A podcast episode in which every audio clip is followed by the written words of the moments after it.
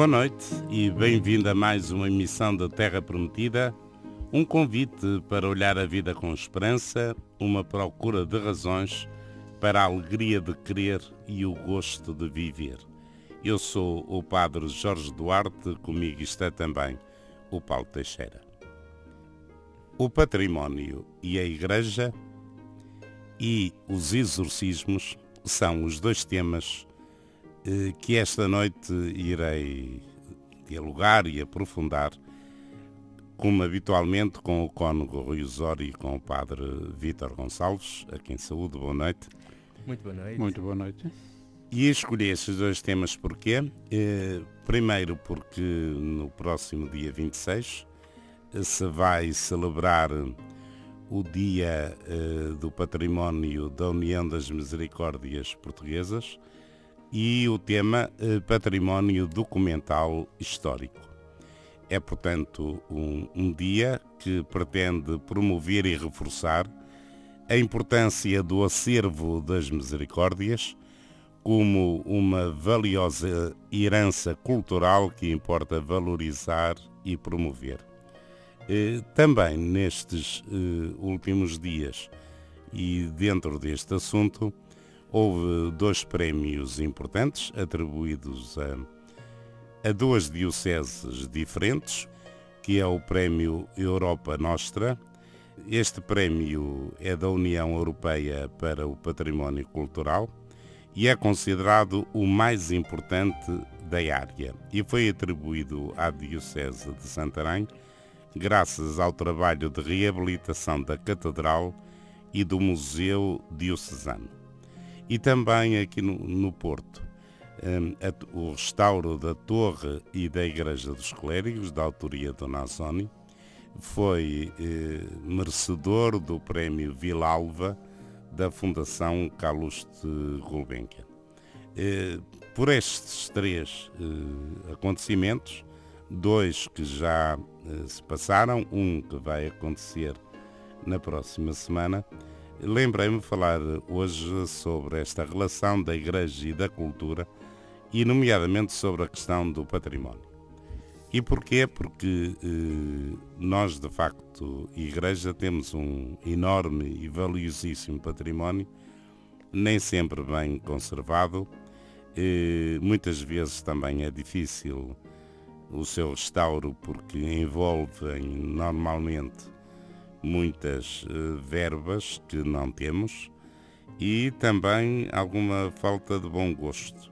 Mas uh, tem havido, penso eu, e deixava esta questão para vocês os dois, um grande esforço nos últimos tempos uh, de preservar o património e também de ter critérios muito seguros na sua manutenção e no seu restauro. Quando Rui O património artístico sacro que a Igreja foi acumulando e desenvolvendo e é um processo que ainda não parou, felizmente, e há exemplares hoje de novas modalidades de arte sacra muito que são admiráveis e portanto a Igreja não ainda não pôs de parte essa função.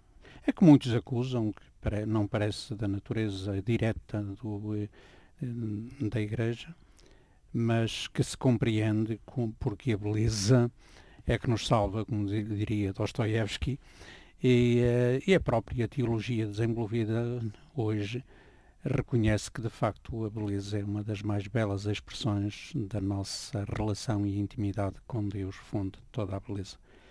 E este património não, não, não pode só ser visto pelos seus custos, pelo seu valor em termos materiais.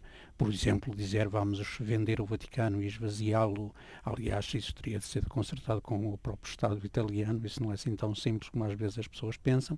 Ou vamos nós também hum, termos aqui uma vaga iconoclasta de dar cabo de todas as expressões de estátuas, de, de talhas, de altares. E Até porque isso era destruir a memória. Era, não? É? Destruir, não era destruir a memória e era destruir uma vertente que é profundamente humana, é a expressão da beleza. Nós aspiramos a sermos à perfeição, à beleza e à comunhão e participação com a fonte da beleza que é Deus e, portanto, estas manifestações são bem-vindas.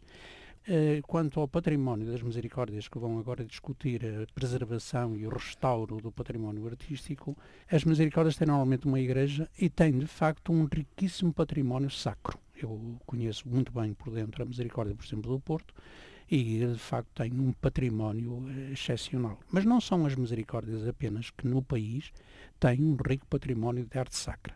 E o património não é apenas também só o património da talha, da, da, da, das imagens, das estátuas, eh, é um património, o acervo documental, por exemplo, de, um, de uma instituição que é, que é tão eh, que tem tanta história como a Igreja, há um património cultural, um, património de escrita, um acervo documental. Pintura, pintura objetos, objetos litúrgicos, etc., que é uma riqueza admirável que temos a obrigação, não só estética, mas também do meu ponto de vista moral, uma obrigação moral, uma responsabilidade, como uma obrigação e uma uh, obrigação espiritual no sentido de não sermos apenas consumidores passivos do, das heranças e dos legados do, do antigo, mas sermos, atualizarmos e darmos vida ao património moderno e ao património do nosso tempo.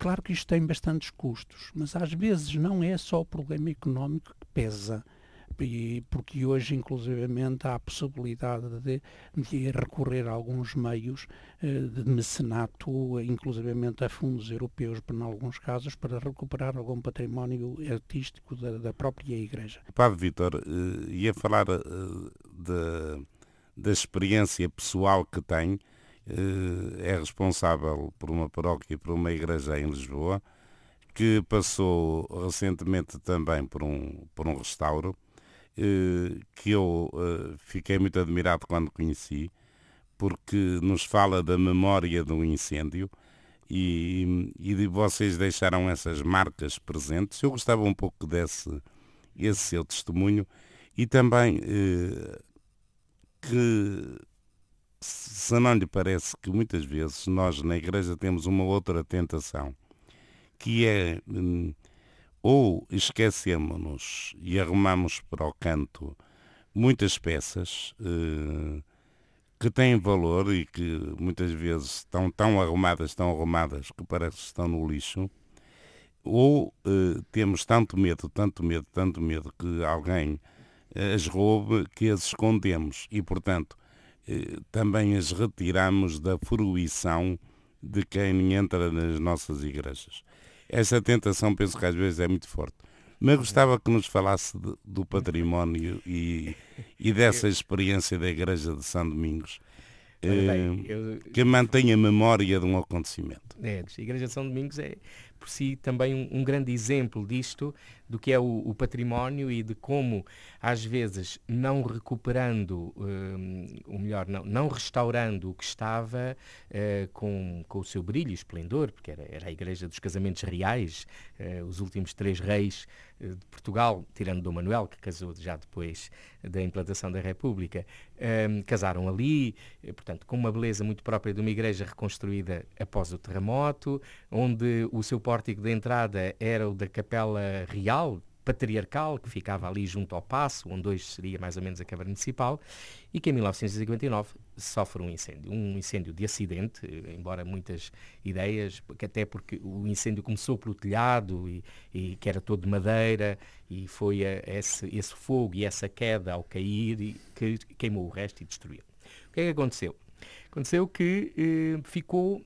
A, a, igreja é propriedade do Estado, naturalmente. Compreendo que o investimento seria imenso e, na altura, não, não era essa a perspectiva. A igreja, falamos aqui de igreja enquanto instituição, também não tinha ali interesse em, em, em investir, e é, é, falamos em valores astronómicos, mas, contudo, como o fogo não chegou à casa paroquial nem à sacristia, o culto continuou. Eu gosto muito de dizer que aquela igreja está de pé porque as pessoas quiseram celebrar ali a fé no meio das ruínas, das cicatrizes, de uma beleza que é diferente.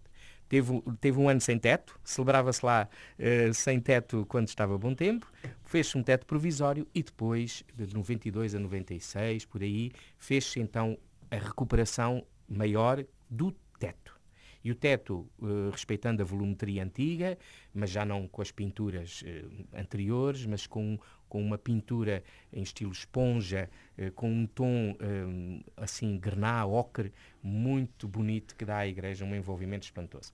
O meu trabalho, principalmente, sabem, tem sido muito de limpeza e eu acho que esse é um aspecto do património que é muito importante.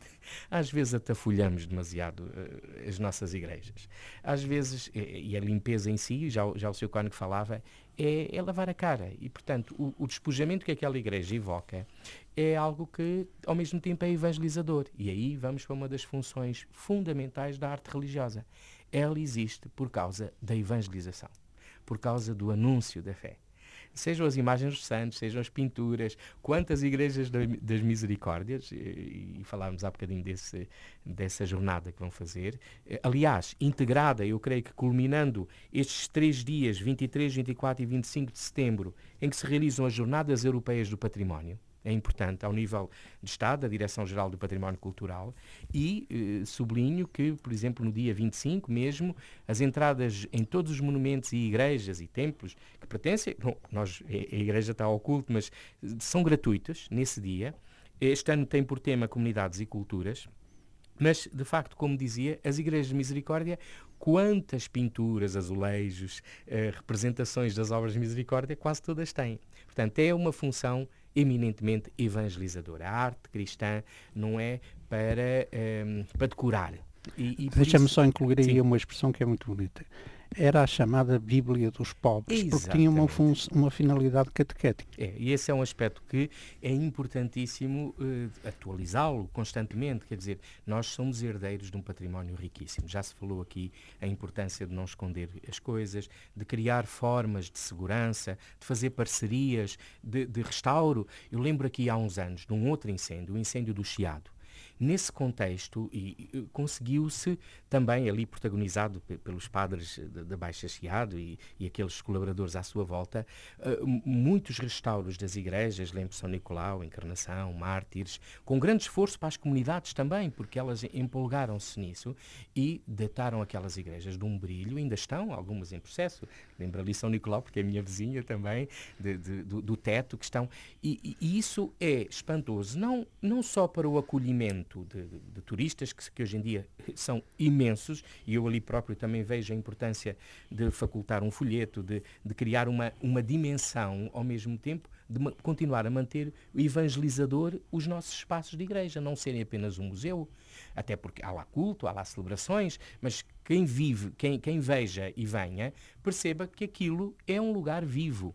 E é isso que é o grande desafio deste património da Igreja. É importante haver museus, é importante haver espaços onde se vejam as, uh, as peças, mas se entenda para que é que serviam, o que é que, o que, é que ainda servem. E é muito interessante, ainda há dias ouvia uma, uma coisa sobre até uns paramentos uh, que, que, usamos lá, uh, portanto, de, de um técnico que dizia assim, a melhor maneira de conservar muitas das coisas antigas é continuar a usá-las. Um pormenor sobre isto património, aqui, e puxar a brasa aqui a Lisboa, a Igreja de Santa Isabel agora fez uma, uma pintura do teto, que é, no fundo, uma, uma pintura de céu, que, eh, que, que, que, exemplifica esse, esse aspecto de tornar aquilo um teto que era inócuo, que não, não tinha nada especial, onde com, eh, é, é, de Michael Bieberstein, e foi inaugurado agora há pouco tempo, bem como uma outra notícia, por exemplo, a Diocese de Beja tem sido uh, pioneira em todo este levantamento de, da arte uh, religiosa, da arte sacra, e com a Unesco lançam agora um centro Unesco para a arquitetura e arte religiosa. E é muito interessante como esta diocese ali de, do Alentejo dá cartas. Tem, tem sido exemplar. Tem, tem, basta exemplar. acompanhar o esforço é. que eles fizeram com qualidade, é que não é não é, é, é porque é preciso aqui algum sentido estético. Sim, sim. Mesmo... E só uma última informação, muita gente se calhar não sabe, mas o Secretariado Nacional para os Bens Culturais da Igreja edita uma revista, não sei se é bimestral, trimestral, que se chama Invenire, que é um espanto de, de, de qualidade, de, de, estudos, de, várias. Um, um, um, dos, eh, um dos aspectos deste último número é precisamente um portfólio sobre o restauro da Catedral e Museu de Santarém, Diocesano de Santarém, que ganhou o tal prémio. Ora, boas notícias. E agora vamos a outro assunto eh, que tem sido, de facto, um assunto tabu nas conversas da Igreja e mesmo entre nós, eu penso que este programa que já tem muitos anos, nunca falamos disso. E eu lembrei-me porquê? Porque eh, nestes últimos dias, recentemente, faleceu o padre italiano Gabriel Amorte. E, este padre uh, faleceram muitos outros, porque é que eu destaco este? Porque ele era um conhecido exorcista, era o exorcista da Diocese de Roma, e, e tornou-se muito famoso porque fundou, em, na década de 90, penso que em 1990, a Associação Internacional de Exorcistas. Ora bom, o exorcismo é, é alguma coisa que se fala muito, mas que eh, na igreja eu diria é um pouco um assunto tabu. Eh, no jornal da Diocese do Porto, a Voz Portugalense, o Cono Rui por acaso na, na, sua coluna de opinião, refere este assunto e por isso vou falar eh, com o Cono Rui e depois também peço a opinião do Padre Vítor.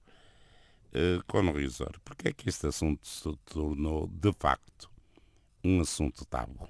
É um assunto tabu e não há opiniões Há várias opiniões na Igreja, mesmo dentro do interior da Igreja Católica e a todos os níveis, há muita gente que não simpatiza com este tema e vê a perspectiva de, do demónio, do diabo, do Satanás, de, do, do pai das mentiras, do príncipe das trevas, como uma ilusão, como uma manifestação de alguns distúrbios psicossomáticos e que uh, essas realidades não têm consistência e uh, aquilo a que se chama uh, a possessão, ou seja, os, o, o, o, Satanás entrar e perturbar a vida e o equilíbrio das pessoas não passa de facto de, de, de perturbações psicossomáticas e sobretudo psíquicas eh, neuroses ou psicoses eh, que as pessoas eh, confundem com essas realidades exteriores, com o tal pai das mentiras, e portanto, é apesar dos evangelhos dizer que Jesus Cristo expulsava os demónios, que atribuiu essa missão aos apóstolos, e por isso é que os, os exorcistas na igreja, aqueles que o são oficialmente, mesmo que não sejam praticantes, são os sucessores apóstolos, são os bispos. Quando, é, quando há a convicção de que alguma realidade cai no domínio da interpretação da possessão diabólica para se fazer um exorcismo, que é uma coisa muito séria, e que está, que está contemplada não só no direito canónico da Igreja, no catecismo da Igreja Católica, e tem um próprio ritual, eh, portanto, para, para os exorcistas utilizarem, só os padres é que o podem fazer e os padres que para caso a caso sejam designados, ou sejam designados em geral, eh, permanentemente, mas só podem atuar com autor, devidamente autorizados pelo respectivo bispo, num caso em que se, que se entenda que deve-se usar o, eh, o exorcismo. Eh, para que as pessoas fiquem libertadas, como Jesus Cristo fazia há tantos, e a Igreja continua a fazer, sejam libertadas dessa força de, do mal. Uh, este tema, porque muitas das vezes se pecou por excesso, andava, é, andava-se por era aí, a torta e a direito. A torta e a direito a fazer exorcismos. Ainda hoje há igrejas e há sobretudo novos movimentos religiosos eu uso esta expressão mais sociológica do que chamar-lhe, porque pode parecer negativa ou pejorativa, seitas, mas novos movimentos religiosos de, de, que têm uma origem muito recente e que pululam por aí, numa vertente, muitas das vezes, eh, carismática ou pseudo-carismática, da qual faz parte, de facto, a torto e a direito fazer exorcismos. E, por causa da expansão e de, de alguma credibilidade, mesmo emotiva, mesmo às vezes quase histérica, de assembleias que, em que os exorcismos são mais espetáculos do que propriamente eh, orações de libertação e de cura das pessoas, a própria Igreja Católica muitas das vezes consta, eu não sou fiscal, nem, nem é assunto que, que eu tenha que vigiar, não, não é da minha competência, mas consta que é mesmo alguns padres não devidamente autorizados usam e abusam, se não diretamente de exorcismos, confundem exorcismos com orações de libertação para ajudar as pessoas mais fragilizadas, seja por razões psíquicas, neuróticas, ou seja realmente por a eventualidade de uma possessão diabólica, usam e abusam. Ora, muito bem, a Igreja nisto é serena e é prudente, tem a doutrina muito bem definida, tem as regras muito bem organizadas e não pode improvisar e tem que, tem que preparar os padres a quem recomende canonicamente esta missão, tem que lhes dar, facultar que eles se preparem para saber usar com o, com o critério da Igreja e com os critérios evangélicos esta luta contra o pai das mentiras. Padre Vítor, uhum. o, o Cono Risori falou dos exorcismos, naquele sentido da possessão demoníaca, e isto porque eu introduzi o tema da morte do padre italiano à morte, o exorcista da Diocese de Roma, mas uh, também é um facto que uh, nós, por exemplo, quando celebramos o batismo, uhum. um, um dos primeiros gestos que na celebração do batismo sempre se faz é exatamente a oração do, do exorcismo e a unção uh, o óleo dos catecúmenos. Dos catecúmenos. O uh, que é que uma coisa tem a ver com a outra? é, é, é, muito interessante que hum, às vezes nós nós chegamos a ser cristãos sem, sem luta nenhuma.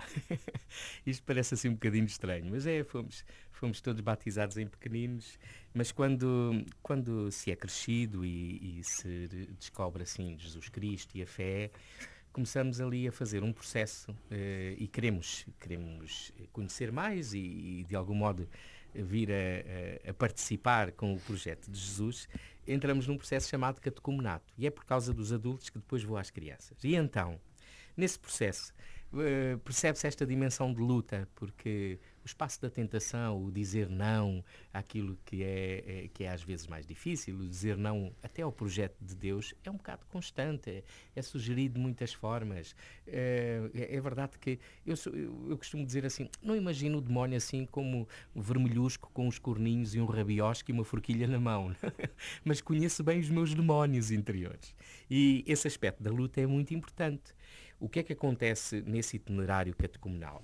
Há previsto no, no, ritual, esses exorcismos na forma simples, eh, que são feitos sobre os eleitos, que são chamados exorcismos menores. Nomeadamente há três.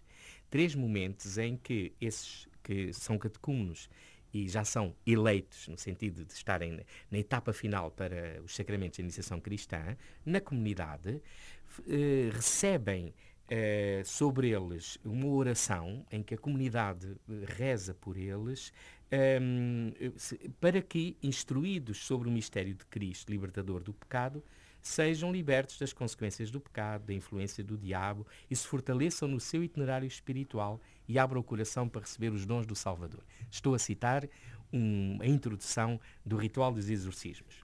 Ora, muito bem, esse, esse gesto, no fundo, está também presente no batismo das crianças. E se repararmos aquela oração que é dita eh, eh, e que depois é acompanhada com o óleo dos catecúmenos, e o óleo tem sempre um sentido de fortaleza, fala lá da luta contra o mal, da luta contra o pecado.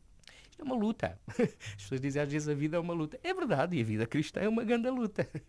Não é para, não é para derrotar, é, é, para, é uma luta contra o mal mas, uh, atenção, não há aqui um princípio de bem e um princípio de mal com o mesmo poder. Não. Deus é mais belo do que o mal. É, um, é o título de um livro de, de, desse padre Gabriel à morte. Deus é mais forte. Deixa-me só citar uma, uma passagem do Gabriel à morte. Sim, sim. É que ele tinha, ele tinha bom humor, sabias? Às vezes as Tem pessoas, ter. Mas tinha mesmo, além de fortaleza e tudo, ele tinha um bom humor. E ele dizia, o, o diabo tem muito medo de mim, é que eu ainda sou mais feio do que ele. Ora, eh, portanto, então a criança recebe no, no batismo, de facto, esse, eh, essa, esse consolo, essa força para essa luta eh, contra o mal. Depois temos então aquilo que estamos a falar, os chamados exorcismos solenes, ou grande, ou maior, que é no fundo uma celebração litúrgica eh, sempre na dimensão da oração. É isso, quer dizer, é verdade, o, o, o, Padre Jorge já falava que às vezes isto, e eu acho que aquele filme, O Exorcista, o famoso, uh, criou, abriu pronto, assim, uma, uma, perspectiva que depois é explorada de muitas maneiras, onde às vezes esquecemos que as subtilezas do mal Uh, e de algum modo eu diria um bocadinho é, é, importante não esquecermos que temos cada um de nós os seus demónios interiores são a nossa a nossa parte às vezes de recusa de recusa do amor de Deus, de recusa da confiança, a nossa autossuficiência, querermos ser Deus. E é muito interessante como na tradição se fala sempre quer do demónio, quer do, do, do, das forças do mal, como anjos decaídos. E há só uma coisinha para terminar. Eu gosto muito de um desenhador espanhol, o padre José Luís Cortés, já está com alguma idade, mas editou muitos livros, e vocês conhecem, desenhava na Vida Nueva. Sim, sim. E ele, ele tinha um, um personagem que era o Abba, que era o pai. E então isto é uma vinheta, assim, um, uma, uma, uma, barrinha de desenhos, onde estão dois, dois anjos, um a conversar com o outro, a dizer assim, ouve lá, então o Abba nunca, nunca vai de férias? Não, não, ele nunca vai de férias. Então porquê? Ele tem receio que seja nessa altura que o demónio vem bater à porta do céu a dizer que está arrependido. é, o, é, o, que se me apraz dizer. É, pronto, de facto, eu eh, ali na, eu gosto de explicar aos pais isso. Na, na, no batismo das crianças, quando a gente fala agora é a oração de exorcismo e unção, ficam assim, ai, mas não, calma lá. A oração, exorcismo quer dizer vencer o mal pela força de Deus. E, portanto, o que nós estamos aqui eh, com este sinal, com este gesto, com esta oração, é a querer que esta criança, é muito mais entendível quando é um adulto, claro, mas que esta criança possa, pelo nosso testemunho, pelo nosso desejo, pela nossa oração, vencer as batalhas que vai ter contra o mal. Vamos e não esquecer, não esquecer que isso está tudo implícito um bocadinho no credo, mas de vez em quando sim, sim, eu gosto na comunidade de refazer a, a fórmula uh, da profissão de fé da noite de Pascal. E nós dizemos credo, mas lembrando sempre que no batismo e na noite de Páscoa nós dissemos antes renuncio. Sim, sim, sim. Sim, renuncio. Portanto, no fundo, o sim que implicou um não. É essa a batalha. Uma boa batalha. E batalha também contra nós é o relógio e por isso eu tenho de terminar a nossa conversa hoje. Uh, lembro apenas que, como há pouco dizia o Padre Vítor, que Deus é muito mais belo que o demónio e por isso esta noite vamos passá-la com Deus, certamente. E portanto, apesar do tema que encerramos a conversa, sabemos que Deus é muito mais belo. Queria agradecer ao Cono Rui Osório e ao Padre Vítor Gonçalves a presença. Também aos ouvintes estarem desse lado. É uma alegria para nós saber que somos acompanhados por cada um de vocês. Aqui estaremos novamente no próximo sábado, a esta mesma hora. Até lá, em meu nome, Padre Jorge Duarte, e também em nome do Cono Rui Osório e do Padre Vítor Gonçalves e do Paulo Teixeira, os votos de boa noite, bom domingo, boa semana.